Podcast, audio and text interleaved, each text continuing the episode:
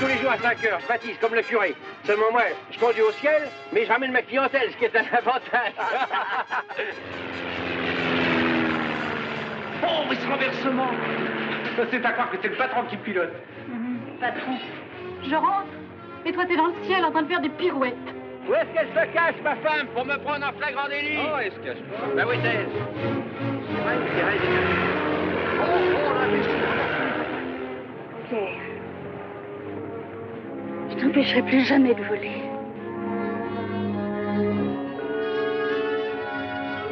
La place des femmes est au foyer. La plus grande preuve d'amour, c'est de te dire oui ou c'est de te dire non. C'est de dire oui, Pierre.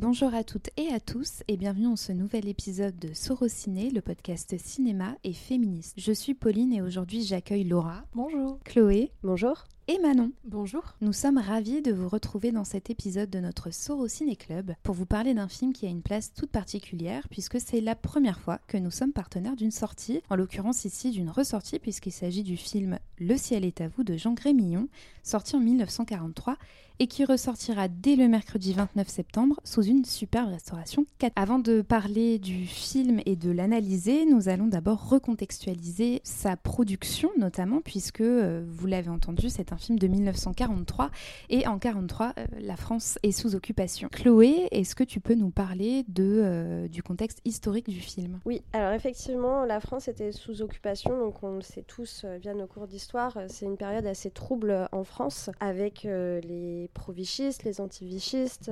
Justement, bah, Jean Grémillon était anti-vichiste et cela se ressent dans son film. Les actions de, de Thérèse ne rentrent pas du tout dans l'idéal de la femme de- du maréchal Pétain, qui, pour ce dernier, une femme doit rester euh, à la maison, euh, s'occuper du foyer, être une bonne mère. euh. C'est d'ailleurs sous, sous son régime, sous le régime de Pétain, qu'on a inventé la fête des mères, donc ça en dit long.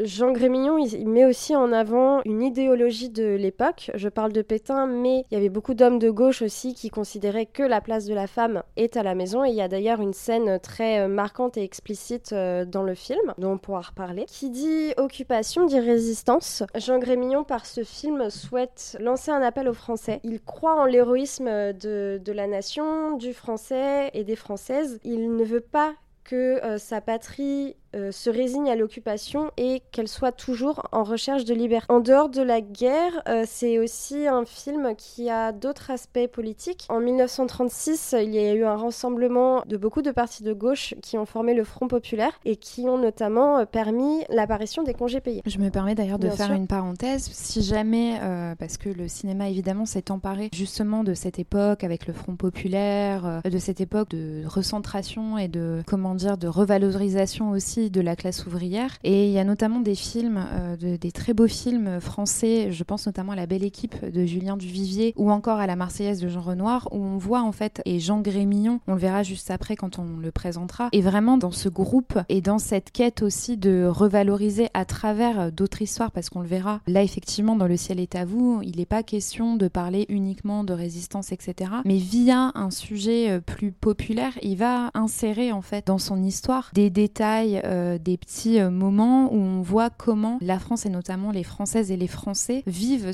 l'occupation et vivent sous un désir aussi de résistance, de résistance euh, à ce que la guerre leur fait subir. Mm, mm. Et c'est par ses loisirs aussi qu'on peut résister. Et justement, le, le Front populaire va démocratiser ses loisirs en même temps qu'il a réussi à mettre en place les congés payés. Et l'aviation populaire, ça va être un des grands thèmes du Front populaire. Et c'est un des grands thèmes du film. La modernisation aussi. Au début du film, euh, ils sont expropriés de leur ferme pour euh, créer un énorme aérodrome. Ça relie aussi au passage de la ruralité à, l'urbanisme. Ils partent de leur campagne pour arriver euh, dans un village. Mais pour l'époque, c'était déjà quelque chose d'important. Jean Grémillon s'est inspiré d'un fait réel, d'une femme qui s'appelle André Duperron, qui était la femme d'un garagiste de Mont-de-Marsan dans les Landes, et qui a établi le premier record du monde féminin d'aviation en ligne droite. C'est-à-dire qu'elle a réussi à relier ville d'Oran en Algérie à une ville en Irak sur un total de 4360. Alors tu le disais Chloé, euh, le, le, film va parler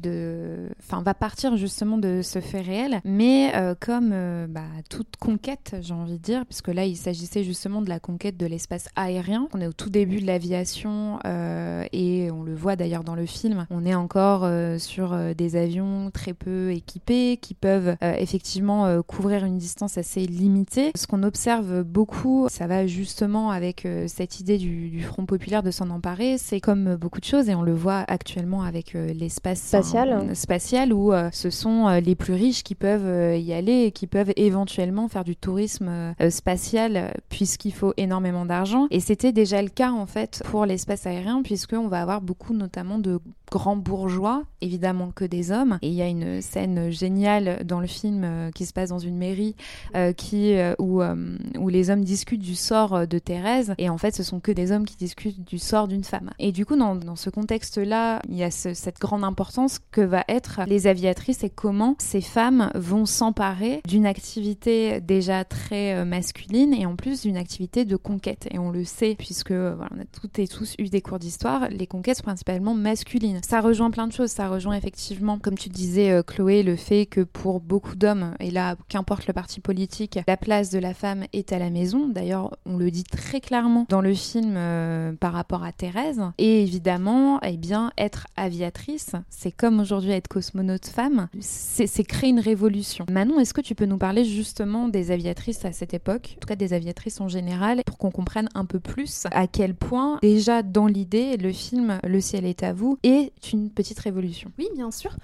Bon alors, je vais peut-être commencer par vous parler d'Elisabeth euh, Tible, qui est décrite comme étant la première femme aéronaute, une lyonnaise, mais on trouve en fait pas grand-chose à son sujet. Donc elle est euh, globalement méconnue, et pour le coup, à moins je pense de beaucoup beaucoup creuser le sujet, voilà, c'est pratiquement une inconnue encore. Mais ensuite, euh, l'aviation, elle a quand même progressé. Il y a des pionniers très masculins, comme tu le disais Pauline.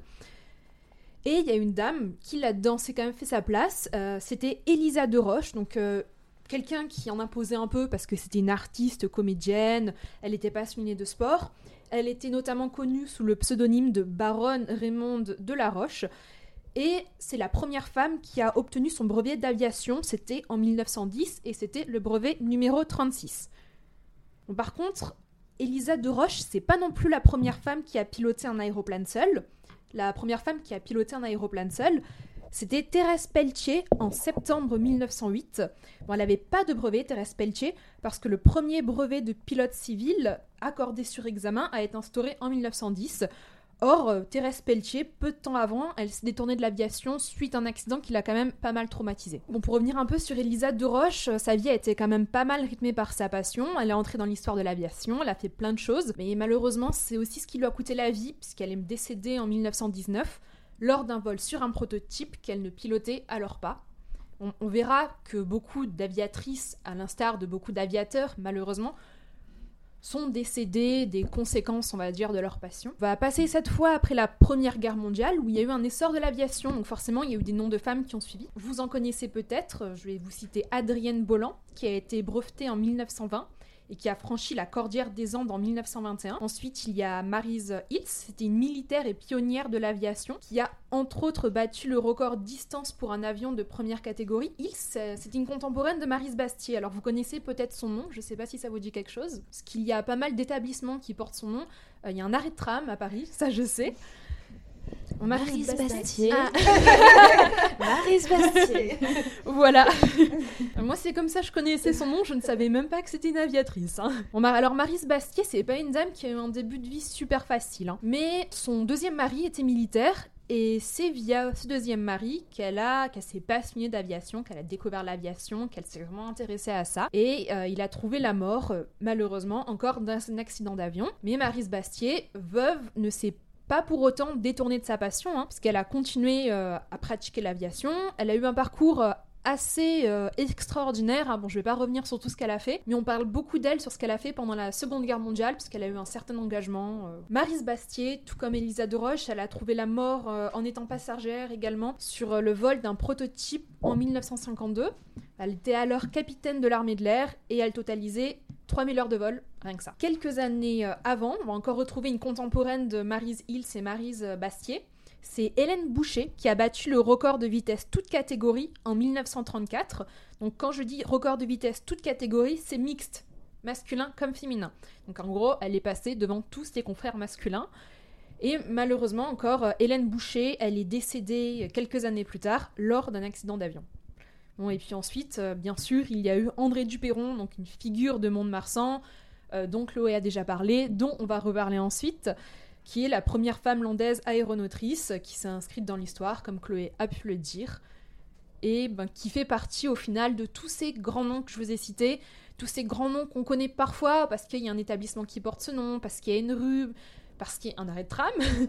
Mais au final, on ne connaît pas forcément leur histoire, on ne sait pas forcément ce qu'elles ont fait, et je pense que c'est important de revenir là-dessus justement aujourd'hui. C'est un, sujet qui est, euh, qui est particulièrement d'actualité puisqu'on parle énormément justement des femmes oubliées euh, dans l'histoire. Il y a pas mal de livres qui sont sortis dernièrement et on vous en listera certains euh, dans la description de l'épisode. Et c'est aussi dans cette, euh, dans cette démarche-là que Jean Grémillon a fait ce film puisque non seulement lui, il est passionné par, enfin passionné, je sais pas si c'est le nom, mais en tout cas tous ces films ont plus ou moins parlé justement de la classe ouvrière et de ces héros et héroïnes du quotidien entre guillemets puisque on va le voir, Laura nous présentera le, synopsis du film juste après, mais on verra que Le ciel est à vous part quand même d'un garagiste, euh, de sa femme et euh, voilà de leur petite vie euh, tranquille, enfin tranquille, on s'entend puisque c'était pendant la guerre, mais en tout cas de leur petit cercle familial pour en faire une héroïne de la nation. Et ça va vraiment traverser justement le, cinéma de Jean Grémillon et c'est aussi pour ça que, Jean Grémillon est aujourd'hui un petit peu remis à la page, non seulement parce que il a pu parler de, du peuple, de la population générale, mais aussi parce qu'il a mis un,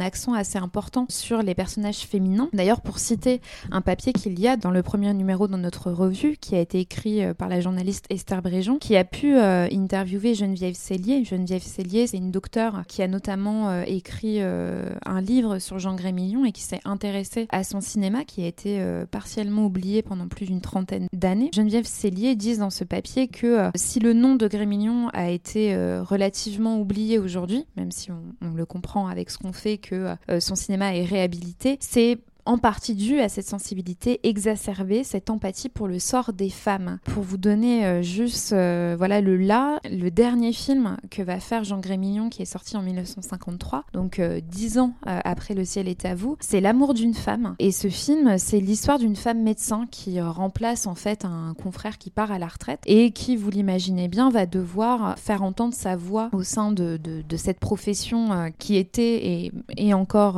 masculine. si jamais le film il est disponible en VOD sur Filmo TV va tourner euh, un premier film en 1928 qui s'appelle Maldon et qui va déjà en fait parler d'une certaine ascension sociale, non pas euh, dans le sens qu'on peut l'entendre aujourd'hui, c'est-à-dire quelqu'un qui va partir d'un milieu modeste pour atteindre euh, un milieu plus bourgeois. C'était pas du tout ses envies, mais en tout cas, il va parler de, presque transfuge et de transition sociale, puisque dans ce film, euh, alors que son personnage prend la route, il rencontre une jeune bohémienne dont il tombe amoureux. Et évidemment, ce sont deux mondes totalement euh, différents en termes de mobilité, en termes voilà de, de, classe qui va s'ouvrir dans ce film. Et c'est quelque chose, comme je le disais tout à l'heure, qui va se, se, voir tout au long de sa carrière. Et, euh, et on va rentrer dans le vif du sujet avec Le ciel est à vous, puisque euh, Le ciel est à vous est pour le coup un film très populaire qui parle euh, des classes moyennes, qui parle des foyers, des, de, des métiers manuels. et et c'est aussi, euh, aussi une des choses les plus intéressantes euh, du film.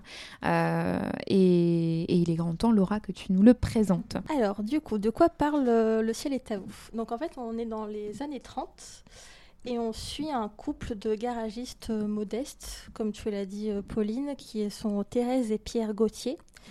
Et en fait, ils ont été expropriés de leur maison du coup, ils sont obligés de déménager dans le village de Villeneuve, qui est pas très loin de là où ils habitent, mais quand même, ils passent d'une ruralité euh, assez, euh, assez, euh, comment dire, excentrée à vraiment dans un village entouré de maisons, entouré d'habitations, entouré de, de magasins. Et du coup, ce, la cause de leur déménagement, c'est parce qu'il va y avoir un aérodrome qui va, être créé là où était leur maison avant. Et il faut savoir que Pierre, qui est garagiste, était aussi un grand passionné d'aviation et qui a travaillé comme mécano pendant la guerre. Et en fait, le fait qu'il y ait cet, aérodrome pas très loin de chez lui va raviver sa passion pour l'aviation. Au contraire de Thérèse, qui elle est un personnage très, terre à terre au début, euh, vraiment c'est la femme euh, au foyer euh, parfaite qui tient la maison d'une manière bienveillante mais très autoritaire aussi, qui tient les comptes, qui tient les enfants avec, avec un chemin tout tracé pour eux. Et sauf qu'en fait, au début, elle n'est pas du tout d'accord pour que Pierre refasse de l'aviation parce qu'évidemment, elle a peur de se retrouver veuve vu que c'est une aviation quand même populaire. Donc du coup, il y a toujours, euh, il n'y a pas euh, les euh, protections que peuvent avoir par exemple les, militaires, etc. C'est vraiment des, avions qui sont assez vétustes, assez vieux. On le verra ensuite quand Pierre commence à bricoler les avions, que du coup, c'est pas non plus pas non plus des, avions qui sont très robustes.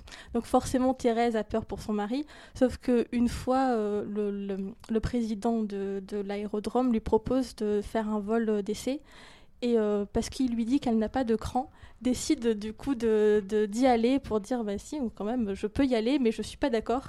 Et au final en fait elle aussi elle va tomber dans la passion de l'aviation jusqu'à vouloir faire des compétitions et aussi la, grande compétition finale qui est le vol en ligne droite. Elle doit euh, dépasser le record féminin qui est de 4000 km. Elle, elle est persuadée qu'elle peut faire euh, plus malgré euh, leur vieil avion qui est pourtant très bien réparé par Pierre. Et en fait, ben, enfin, au-delà de l'aviation, au-delà du fait que ça parle aussi d'une passion assez dévorante pour le couple, qui en oublie presque leurs enfants, qui en oublie presque leur rôle de parents, on va dire, parle aussi en fait, d'un couple qui est assez égalitaire dans leur façon de d'être à la maison dans la façon de parler de leur passion. Dans... Il y en a une qui du, coup euh, survole dans son avion, l'autre qui répare. Et au final, au départ, on a l'impression que c'est un couple très, euh, très classique avec le mari qui est un peu bon enfant, mais un peu pâteau, euh, mais qui du coup ne sait pas gérer une maison. Elle qui est très autoritaire malgré le fait qu'elle soit très bienveillante, qu'elle entoure sa famille, enfin qu'elle protège sa famille, mais qui du coup est très terre à terre et qui euh, n'a pas de passion. En fait, on n'a pas l'impression qu'elle n'a pas grand-chose à part sa famille.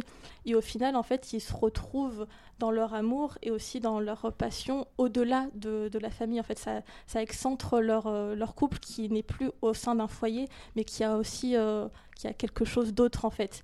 Et c'est pour ça, pour le coup, pour un film de 1944, c'est quand même assez moderne dans la façon de voir le couple et l'amour parce qu'on sait surtout, comme on l'a dit, on a recontextualisé un peu le film.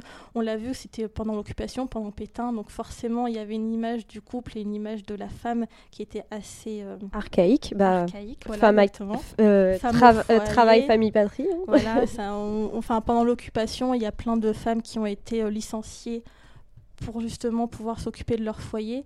Donc forcément, avoir un film qui du coup parle d'une femme qui essaye de de sortir de ce foyer tout en restant quand même attaché à, ses enfants, c'est quand même assez moderne et assez puissant, même euh, pour un film qu'on revoit aujourd'hui. Thérèse Gauthier, elle a une évolution assez intéressante et assez rapide au final, euh, parce que dans les premières scènes, quand il déménage, déjà dans les premières scènes, c'est elle qui conduit. Et ça déjà, ça m'a assez surprise de voir une femme au volant. Euh, pour l'époque et bah, c'est elle qui conduit, c'est elle en fait qui a la responsabilité du matériel de leur bien en fait. Donc c'est déjà une responsabilité qu'on va lui donner. Et après, effectivement, on a l'impression que c'est un couple parfait, qu'elle donne tout pour son mari. Quand ils emménagent, euh, elle passe la nuit avec lui euh, pour, euh, pour arranger le garage pendant que lui il est en train de, réparer une voiture d'un grand dirigeant d'un autre garage à Limoges justement, et ça va être important. Et le lendemain, elle arrive, elle fait le petit déjeuner à ses enfants, elle amène le café aux hommes, etc. Et c'est vrai qu'on peut se dire, oulala, effectivement, là, euh, c'est la femme parfaite qui va pas bouger. Et finalement, quelques minutes plus tard, euh, quand le, garagiste de Limoges, euh, justement, leur propose une promotion, Pierre est réticent et d'elle-même, elle décide d'aller travailler seule à Limoges. Et ça, déjà, pour moi, c'est une évolution assez rapide et surprenante pour, pour l'époque où elle a décidé de prendre son indépendance alors bien sûr pour sa famille, pour ses enfants, bien sûr elle va très vite retourner euh, auprès de sa famille parce qu'elle a peur que ça ne fonctionne pas. Mais c'est quand même un détail important du fait qu'elle a voulu euh, d'elle-même aller travailler seule. Moi, je, je, voudrais revenir sur ce que tu dis parce que je suis pas certaine que ce soit une évolution. C'est-à-dire que c'est déjà, en fait, euh, dans les premières images, son personnage est déjà construit comme ça. Et surtout, euh, ce qui est important, et c'est ce que tu disais, Laura, c'est la dynamique du couple. Je pense qu'en fait, il faut pas. Alors, certes, Thérèse est une identité à part, mais c'est un film quand même qui euh, de, du couple et de, leur, euh, de, de l'importance de redéfinir le couple et assez rapidement en fait. Je pense que c'est pas, euh, c'est pas anodin si Thérèse elle, elle se sent aussi de, de dire tout de suite j'y vais, etc. et qu'elle et qu'il n'y a pas du tout une once de réticence tout de suite. Je pense que c'est pas, c'est pas comme si on avait un personnage qui au démarrage dans son couple on sent qu'elle est euh, justement que mère au foyer. Je veux dire, elle travaille avec son mari. Il y a aussi une répartition des tâches en fait qui se fait au travail. Euh, qui fait qu'on ne peut pas vraiment parler, à mon sens, d'évolution ou d'évolution rapide, parce que tous les, tous les dés sont déjà en fait jetés avant même euh, que de telles décisions soient prises. Euh, ce serait effectivement, comme je le disais, une évolution si jamais on avait un personnage qui commencerait euh, d'une manière tout autre. Là, j'ai pas l'impression qu'on, enfin, j'ai l'impression que c'est tellement fluide et que c'est pas déconnant en fait. On se dit pas, ah, ouais, c'est un peu, un peu anormal ou ou ah ça va vite ou et, tout le film d'ailleurs est construit comme ça. Je veux dire, à aucun moment euh, son mari remet en cause son engagement. À aucun moment il lui dit euh, que justement de cette promotion dont tu parles, en fait, elle va découvrir l'aviation. Et c'est comme ça aussi euh, qu'elle va avoir envie de piloter elle-même. Et à aucun moment il y a une réticence euh, de la part de son mari. D'ailleurs, les réticences viennent de l'extérieur. On a justement sa mère qui s'occupe du foyer familial, qui va lui, qui va lui dire une phrase euh, du style euh, attention, t'es plus trop à la maison. Ou, il faut quand même, enfin le, le, rôle d'une femme, je crois qu'elle lui dit tel quel, c'est justement de rester à la maison. C'est en fait, c'est presque l'héritage qui va poser problème, l'héritage au sens le plus large, l'héritage social qui va poser problème, plutôt que euh, le couple en lui-même, qui est déjà en fait un couple.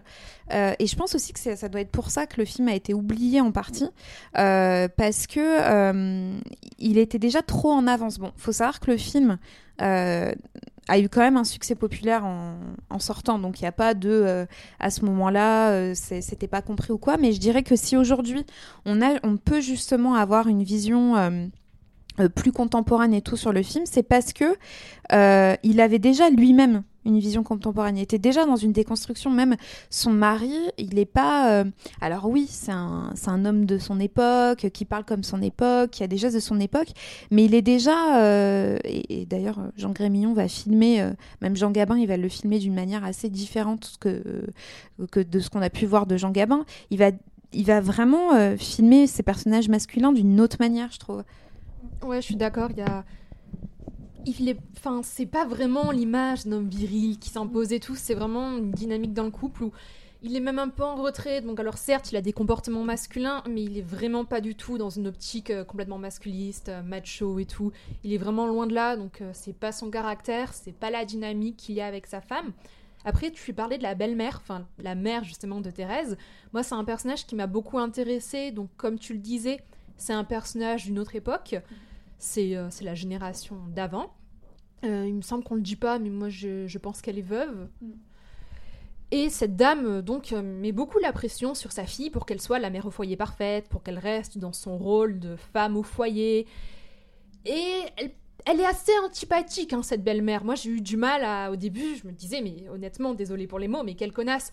Puis petit à petit, plus le film avance, plus on s'aperçoit, et surtout à la fin, que c'est de l'inquiétude. Elle veut le bien pour sa fille. Bon, alors certes, elle le fait mal, mais au final, ses intentions sont très bonnes. Et quand elle s'énerve contre euh, le mari de Thérèse en lui disant comment ça, tu laisses partir ta femme faire de l'avion, mais c'est dangereux, c'est n'importe quoi. Ben au final, elle ne veut que le bien de sa fille. Et même au final, quand elle reproche quelque chose au mari de Thérèse, on a presque l'impression qu'elle lui reproche de ne pas être assez traditionnaliste et tout. Mais pourtant, ce qu'elle veut, c'est que lui, il surveille sa femme. Elle n'a pas besoin, cette femme, d'être surveillée. Mais elle s'attend à ce que son mari le fasse parce que elle, on peut estimer que dans sa vie, elle était habituée à avoir un mari qui prenait soin d'elle, qui la surveillait, et elle estimait que c'était une bonne chose. Et voilà, donc cette dame qui au final n'est pas très sympathique, ni que le produit de la, enfin, n'est que le produit de ce que la société a fait de la génération d'avant, du moins à mes yeux. Bah, c'est très intéressant ce que tu dis Manon parce que moi en, voyant le début du film j'ai eu l'impression qu'en fait tout part de ce déménagement mais ce déménagement ça fait un peu comme une opportunité. Et du coup cette opportunité de faire autre chose euh, que d'être de, de s'occuper de sa famille cette belle-mère n'a jamais eu l'opportunité de faire cela. Et en fait c'est ça qui est bien et c'est pour ça que la dynamique du couple est intéressante c'est que si c'était resté euh, dans, dans, leur campagne, s'ils étaient restés dans leur maison, Thérèse n'aurait peut-être jamais eu la, possibilité de partir un petit peu de, de, cette famille et de faire quelque chose, d'avoir une émancipation assez euh, intime aussi, euh, de, parce qu'elle fait de l'aviation, parce qu'elle veut être certaine qu'elle est capable de faire quelque chose. C'est ça qui est intéressant aussi dans ce film, c'est qu'il y a aussi un peu de compétition, un peu d'ego aussi, mais c'est aussi surtout parce que c'est une femme qui a envie euh, de faire autre chose que de s'occuper de sa famille tout en étant aussi très, euh, très attachée à ses enfants et à son mari. Et euh, le truc, c'est que sans opportunité, on ne peut absolument rien faire. Et en fait, le fait d'être dans une ville, d'avoir des soutiens aussi financiers, parce qu'ils essayent d'avoir des soutiens financiers et ils ont le, le président de l'aérodrome qui du coup essaye vainement de leur avoir des financements pour pouvoir participer à des concours. Forcément, sans ça, Thérèse et même Pierre, dans leur petit garage de village, ils ne pourraient pas accéder en fait euh, à, euh, à, leur, à leur passion et à ses envies. Et c'est vrai que du coup c'est intéressant d'avoir la confrontation entre la mère et la fille, parce que forcément la, mère, en plus d'être très inquiète pour sa fille, parce qu'elle fait du coup une passion dangereuse, elle a aussi tout ce côté où moi j'ai été éduquée comme ça, du coup il faut que ma fille et ma petite fille se fassent exactement comme moi. Et euh, du coup aussi, enfin il y a une très belle scène à, à la fin où, où elle où elle montre ses mains et en disant bah, moi ma vie elle est dans mes mains voilà tout ce que j'ai fait j'ai juste lavé le sol et je me suis occupée des enfants. Et du coup c'est une scène assez euh, remarquable dans le sens où peut-être que si elle avait eu l'opportunité peut-être qu'elle aurait pu faire exactement comme sa fille et du coup sortir un peu de chez elle sauf qu'elle n'a pas du tout eu ça. Et du coup ça ça recontextualise un peu aussi le rôle de cette belle-mère qui du coup c'est vrai très euh, enquiquineuse, qui se plaint tout le temps, mais c'est justement parce que je pense qu'elle voit l'évolution de, du temps, enfin l'évolution aussi de, de, la famille qui, euh, qui du coup se fluidifie, surtout dans ce couple qui est quand même assez moderne, et elle se retrouve pas du tout dans ça. Et du coup, la confrontation est assez euh, géniale dans le fait qu'on voit l'évolution finalement bah, de la femme. Mais c'est surtout qu'en fait, j'ai l'impression que par rapport à tout ce que tu dis et aussi quand les hommes sont autour de la table. Et c'est comme s'ils ne, ne pouvaient pas concevoir en fait qu'une femme avait les capacités. Euh, et une capacité aussi de, raisonnement et de comprendre où était le danger aussi. Euh, comme si c'était une pauvre brebis égarée qui ne savait pas ce qu'elle était en train de faire. Et effectivement, ça rejoint tout ce que vous dites, c'est une question d'éducation en fait. Et la mère, malheureusement, on, on lui a peut-être jamais fait comprendre qu'elle avait les capacités de faire énormément de choses. Et sa fille, euh, elle commence à le saisir, et sa petite fille, euh, on va en reparler, le, saisit aussi grâce euh, à des messages qu'on lui fait passer, à des comportements qu'on a avec elle. On leur fait comprendre qu'elles ont la capacité euh, de, de, de, faire autre chose que la vaisselle. Quoi. Bah, d'où l'importance justement des héroïnes, euh, de la euh, multiplication des, des, héroïnes pardon, et de la diversité aussi euh, de leur rang social, etc. C'est de montrer un exemple et de dire, bah voilà, tu peux être mère au foyer, femme d'un garagiste et devenir une héroïne nationale. Je pense que tout le film aussi repose là-dessus et c'est en ça aussi que Jean Grémillon a cette vision féministe, à savoir de dire, n'ayons pas peur des mots, hein, euh, c'est pas juste parce qu'on est en 2021 et qu'on a envie qu'un film le soit. C'est vraiment que pour le coup, euh, il l'était déjà à son époque, de dire que euh, de, prendre en fait toute la complexité de ce que ça peut être à la fois sur l'éducation. Effectivement, on a quand même trois générations de femmes entre la grand-mère, la mère, la petite fille qui qui se qui vivent ensemble, qui se, qui se complètent et qui en même temps vivent chacune une époque de, de constant changement où bah voilà un événement peut, euh, peut radicalement changer euh, la vision, les possibilités, l'éducation, etc. effectivement, c'est compliqué pour une ancienne génération, mais je pense que ça doit être la même chose quand vous parlez avec vos parents ou vos grands-parents. Il y y, y, a, effectivement des choses qui sont incomprises, et pas incomprises intentionnellement, mais plutôt incomprises parce que si vous passez une vie entière à, faire le ménage, à, faire à manger et que vous voyez votre propre fille à qui vous avez euh, inculqué ces valeurs-là euh, partir et laisser sa famille, d'ailleurs Thérèse aura... Euh, un super, euh, une super réaction, euh, enfin une réaction assez parlante. C'est quand elle vient de, finir son voyage et que du coup elle a, euh, comment dire, des messages en morse de sa, de, de son mari et qu'elle dit, oh là là, ça doit être le bazar à la maison. En fait, jamais on, on est dans un dans un truc qui a encore beaucoup d'actualité, à savoir la charge mentale, qui est quand même quelque chose qui, dont on parle beaucoup euh, et à juste titre dernièrement.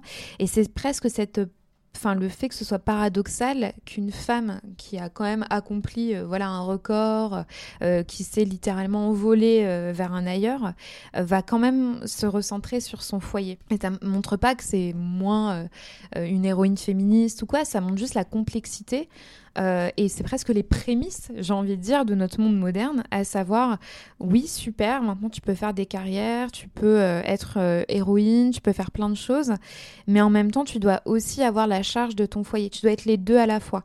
Et je pense que c'est aussi en ça que le film arrive à, une telle modernité. C'est qu'aujourd'hui, ce qu'il est en train de semer en 1943, c'est des questionnements qu'on a aujourd'hui. et c'est ça qui est frappant aussi dans le film trouve intéressant avec le personnage de Thérèse, c'est qu'il est pas, même si à la fin ça reste une héroïne qui a quand même euh, fait quelque chose, enfin un accomplissement assez euh, assez grandiose, mais elle reste quand même euh, aussi une femme de son époque et elle refuse euh, une carrière artistique à sa fille parce que justement une carrière artistique déjà à l'époque c'était compliqué et en plus pour une femme c'était encore plus compliqué. Donc elle demande à sa fille de rester terre à terre et d'avoir euh, et de d'avoir enfin de faire des études pour avoir un métier beaucoup plus stable et beaucoup plus accessible. Alors que elle justement en en pleine euh, trentaine, elle est en train de, découvrir une passion qui n'est pas du tout accessible et pour euh, son genre et pour euh, sa condition sociale. Donc du coup, il y a, y a, un paradoxe entre le fait qu'elle découvre, elle découvre une passion, mais qu'elle refuse une passion à sa fille. Et en fait, je trouve ça très intéressant parce que du coup, Grémillon, même si forcément il en fait une héroïne, ça reste quand même une héroïne qui est ancrée dans une époque et qui a forcément du coup une éducation derrière qui euh, lui dit oui, c'est bien, mais peut-être pour ta fille, ça sera peut-être pas aussi bien. Il faut quand même qu'elle ait euh, des ressources, il faut quand même qu'elle ait une éducation. Il faut que, enfin, elle arrive quelque chose à sa vie et, forcément une carrière artistique, surtout pour une femme, c'est compliqué à l'époque. C'est vrai qu'il y a ce passage euh, qui est assez horrible au final qui est très évocateur, c'est quand le couple, donc Thérèse et Pierre, euh, évoque la possibilité de vendre le piano de leur fille, dont ils l'ont privé. Et leur fille, euh, ben évidemment, elle est complètement effondrée. Surtout qu'elle, elle ne peut se reposer que sur son professeur de piano qui croit en elle, qui croit en son potentiel. Et on parlait, tu parlais de la dimension sociale, Laura. C'est vrai que son professeur de piano lui dit il faut des petites filles comme vous en province. Et je pense que ça veut montrer aussi qu'en dehors de la, ce qu'on pourrait appeler la bourgeoisie parisienne de l'époque, on avait besoin de talents et de personnes déterminées parmi les petites filles euh, issues de classes sociales euh, beaucoup plus populaires, parce que bon, son père est garagiste. Voilà, on a, on a besoin de plus de diversité. Et elle ne s'en aperçoit pas forcément, Thérèse, Pierre non plus, et c'est ce professeur de piano qui prend le relais à ce moment-là pour dire à la petite fille qui a besoin de repères parce que c'est encore une enfant, vas-y, euh, crois en toi, fais-le, et Thérèse, ben, n'est pas encore assez déconstruite elle-même pour penser à ça. Et euh, d'ailleurs, euh, bah, la, hum, la, fille s'appelle Jacqueline, elle va avoir une phrase très intéressante au moment où ses parents lui disent ben, on va vendre ton piano. Elle leur dit non parce que quand j'aurai 18 ans, je pourrai faire ce que je veux et ce que j'ai envie de faire, c'est jouer du piano. Donc en fait, on parle de, changement de hum, de paradigme au niveau des générations et ça se sent aussi chez Jacqueline parce qu'elle, elle comprend que bah, quand elle sera majeure, elle fera ce qu'elle veut et que même si c'est une femme, bah, elle aura atteint sa majorité et donc elle fera ce qu'elle veut. Ça montre aussi euh, ce que l'exemple que tu viens de citer et, euh, et ce qui traverse aussi un peu le film, c'est que sa condition sociale, on ne la choisit pas. Par contre, on peut en sortir et pas comme si c'était un but ultime. Hein. C'est pas dans ce sens-là. C'est plus dans le sens que c'est en mouvement, c'est en constant. Enfin, ça change constamment. Et le film parle de ça, parle du mouvement, du, du changement constant. C'est-à-dire que Thérèse, euh, hier, c'était une femme de garagiste. Aujourd'hui, c'est une héroïne. Euh, sa petite fille, aujourd'hui, elle est privée de sa passion. Demain, euh, donc à ses 18 ans, mais c'est rien dans, dans une vie, quelques années, va pouvoir l'être. Et, idem pour le modèle familial. sa mère était comme ça, sa mère ne l'est pas. En fait, on, voit à quel point ça change, à quel point c'est tout le temps en mouvement, en, en, comment les choses ne sont jamais gravés en fait dans le marbre. Et c'est presque un film plein d'espoir là-dessus. Et c'est en ça aussi qui rejoint le côté euh, révolutionnaire, le côté euh, euh, rébellion en fait pour son époque. C'est aussi en ça qui, qui, vraiment il est ancré dans, dans cette période de guerre, c'est qu'il montre que bah, finalement la guerre elle n'est pas éternelle et qu'un jour les, les, soldats quitteront le, le, territoire et que ce jour-là, bah, eux ils pourront reprendre aussi le pouvoir. En tout cas, si jamais on voit au-delà juste euh, de ce qui est montré. J'ai l'impression, moi, que c'est ce que veut me dire le film aussi. Euh, c'est montrer au, peuple que euh, aux individus et au collectif que oui, aujourd'hui tu souffres, mais demain tu ne souffriras peut-être plus. demain tu seras peut-être, tu auras repris un certain pouvoir, tu auras repris une certaine carrure. Et, et c'est en ça que le film est, ultra dense aussi, quoi. Il nous, il, est moderne dans euh, sa manière d'appréhender les genres, de, de parler de la famille aussi. Euh, et en même temps, il, nous parle aussi du, moment présent et historique qu'ils sont en train de vivre. On n'a pas parlé de Lucienne Ivry. Je vais pas dire que tout part d'elle, un petit peu. Quand Pierre reprend sa passion pour l'aviation, quand il va voir euh, Lucienne Ivry euh, voler. Donc c'est une grande aviatrice qui est... et c'est assez intéressant parce qu'elle est acclamée, considérée comme un héros masculin. Et c'est intéressant à voir la manière dont la foule se met autour d'elle. Pendant les repas, comment euh, on va lui donner la place centrale, comment on la voit vêtue. On la voit, la première fois qu'on la voit, elle est en habit d'aviatrice, donc en pantalon, avec, euh, on ne voit pas ses cheveux. Mais malgré cela, il y a une scène assez significative où on lui fait l'honneur, euh, je vais me répéter, on lui fait l'honneur de mettre sa photo sur le mur d'honneur de l'aérodrome de Marseille, donc qui est un très grand aérodrome, là où se passe la compétition de vol en ligne droite. On met sa photo sur le mur, mais finalement, sa photo va être beaucoup plus petite que celle des hommes elle ne va pas être encadrée, comme si c'était juste euh, comme un acte de bonne foi, enfin juste pour euh, lui dire écoute, on reconnaît ce que tu fais, mais bon, t'en parles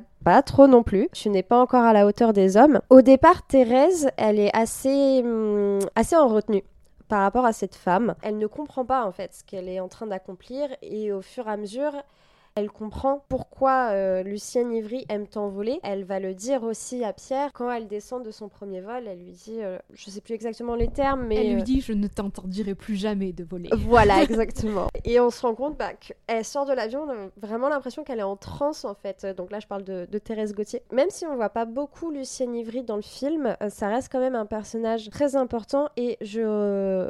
ça va peut-être sembler bête ce que je vais dire, mais je remercie Jean Grémillon de ne pas avoir fait de Lucienne Lucienne Ivry, un love interest pour Pierre Gauthier. Il y a encore cette dimension d'héritage en fait dans ce personnage. On aurait pu, et, d'ailleurs le, mur de photos dit ça aussi, c'est-à-dire qu'il y en a, c'est bien, il y en a une, mais il n'y en aura pas d'autres. Euh, ils en sont presque certains. C'est-à-dire qu'ils ont fait l'effort pour une, mais ils le feront pas pour deux. Et c'est d'ailleurs cette scène de mairie dont on parlait tout à l'heure le montre aussi. C'est-à-dire qu'ils ont permis à une de le faire. On va peut-être pas abuser, on va peut-être pas toutes, euh, parce que d'un seul coup elles vont toutes vouloir devenir aviatrices. Et en fait cette scène elle est très importante et encore une fois assez moderne. Un événement en amène un autre qui a un espèce de, domino comme ça où euh, si une femme voit une autre voler, euh, elle va avoir envie en fait de le faire. Enfin envie ou en tout cas elle va se dire bah tiens euh, j'aimerais bien et, je me sens capable de le faire. Et je trouve que ça, s'inscrit encore une fois dans, dans, ce, dans cette dimension d'héritage que Grémillon essaie de faire à la fois dans le film et à la fois dans son cinéma en général. Le monde entre guillemets d'avant dont on a beaucoup entendu parler dernièrement mais euh, n'est plus et qui changera et il va devoir changer. Et c'est ça aussi sa galerie de personnages féminins où de masculin, puisqu'on a, on a un petit peu parlé de Pierre, et c'est vrai, euh, comme tu le disais Manon tout à l'heure, que Pierre est quand même, donc oui, un homme de son époque, mais en même temps, euh, il y a cette euh, sublime scène de fin où en fait c'est à lui de faire le discours de retour, et on voit qu'il sait pas trop comment, comment appeler sa propre femme, c'est-à-dire qu'il lui dit Madame, il lui dit Vous êtes un héros national, il la vous voit, il n'ose pas trop s'approcher d'elle. J'ai trouvé tout mignon. Mais c'est une scène absolument incroyable parce que on voit cet homme, euh, voilà, avec une carrure euh, un petit peu renfoncée euh, sur lui-même, etc., qui, qui doit faire en fait un hommage à sa propre femme et qui ne, qui ne sait plus en fait comment s'adresser à elle parce qu'il est impressionné par elle, parce que il, a, il, est ému de revoir sa femme aussi qu'il n'a pas vue depuis un certain temps. Et, et c'est elle en fait qui va courir dans ses bras et qui va le rassurer en lui disant mais en fait tout va bien, t'inquiète pas. mais j'ai trouvé cette scène encore une fois assez, assez forte et de voir euh, dans un personnage qui quand même de base a un, certain statut euh, euh, masculin, il est garagiste, on le voit alors, on le voit un petit peu mettre ses mains dans le moteur. Euh, voilà, on, le voit comme un homme de, son époque. Euh, et, là, d'un coup, avec un morceau de papier, il devient euh, tout fébrile. Il, montre une certaine sensibilité.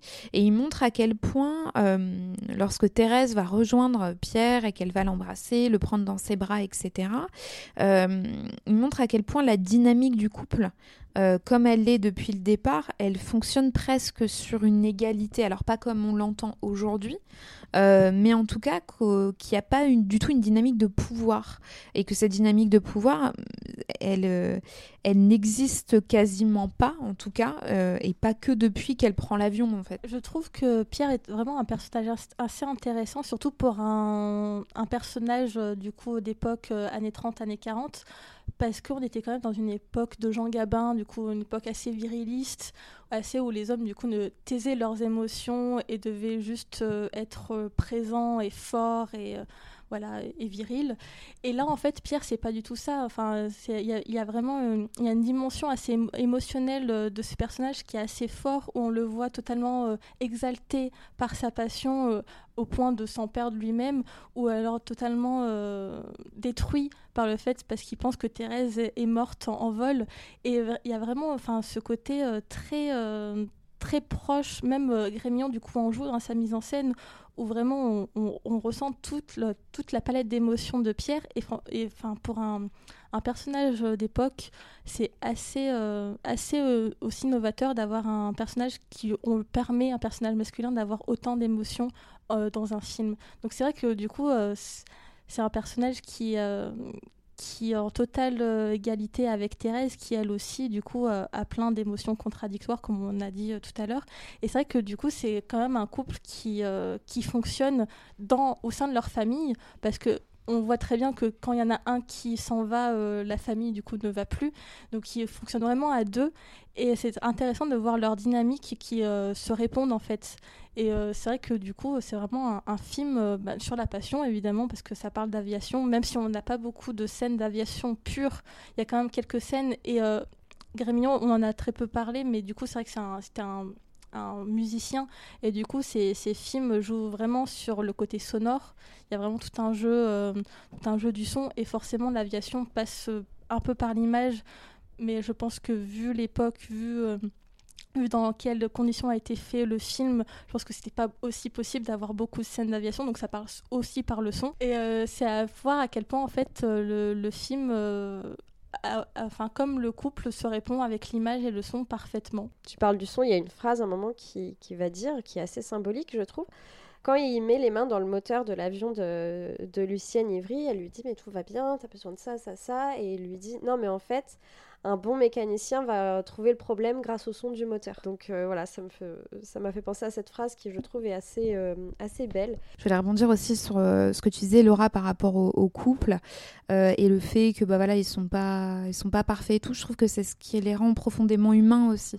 C'est-à-dire qu'on n'est pas euh, dans une optique, je, je sais pas, hein, mais des fois quand on est euh, sur des films notamment récents, on a l'impression que les couples sont totalement déconstruits, qui sont totalement, enfin, il y, a un espèce de truc où, on, ça fait presque l'inverse de ce que le film, enfin en tout cas de, montrer des humains en fait.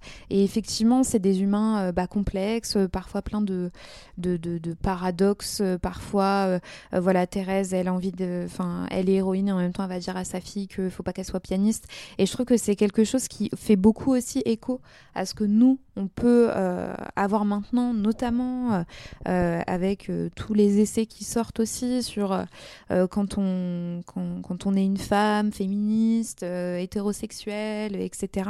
Et je trouve qu'il y a vraiment des, choses qui font écho euh, actuellement et je pense que c'est aussi pour ça que le film nous a autant plu euh, c'est de voir un film euh, des années 40 et de, de juste envoyer un petit tacle aux gens qui pensent que le, féminisme est arrivé en 2020 dans les films parce que vraiment il y avait la réflexion sur les dynamiques de couple et sur les dynamiques de genre elle est là depuis très très longtemps et, et elle est déjà perceptible dans le cinéma. C'est juste que bah, ces œuvres ont été oubliées pendant quelques temps donc du coup on savait pas trop et aujourd'hui au, regard qu'on peut apporter aujourd'hui, à la dimension qu'on peut apporter aujourd'hui, effectivement, euh, Jean Grémillon avait une, vision assez moderne. Donc évidemment, on vous invite à découvrir le film. Euh, on vous mettra dans, dans la description de l'épisode les cinémas, puisque malheureusement le film ne sera pas n'aura pas une grande diffusion euh, en salle. En tout cas, on vous mettra la, en, voilà la liste des cinémas euh, qui diffuseront le film. Euh, évidemment, le film ressortira par la suite euh, dans une version restaurée sur voilà en copie restaurée en DVD ou en Blu-ray. Je ne sais pas encore. D'ailleurs, je m'avance. Ça se trouve, c'est pas du tout le cas. On est très heureuse d'être partenaire euh, de ce film pour toutes les raisons que nous avons évoquées. On remercie évidemment euh, le distributeur du film, qui, est euh, Les Acacias, de nous avoir fait confiance, de nous avoir invités à, suivre et, à soutenir et à accompagner le film pendant sa sortie. merci beaucoup Laura d'avoir été avec nous. Merci à toi. Merci Chloé. Merci Manon.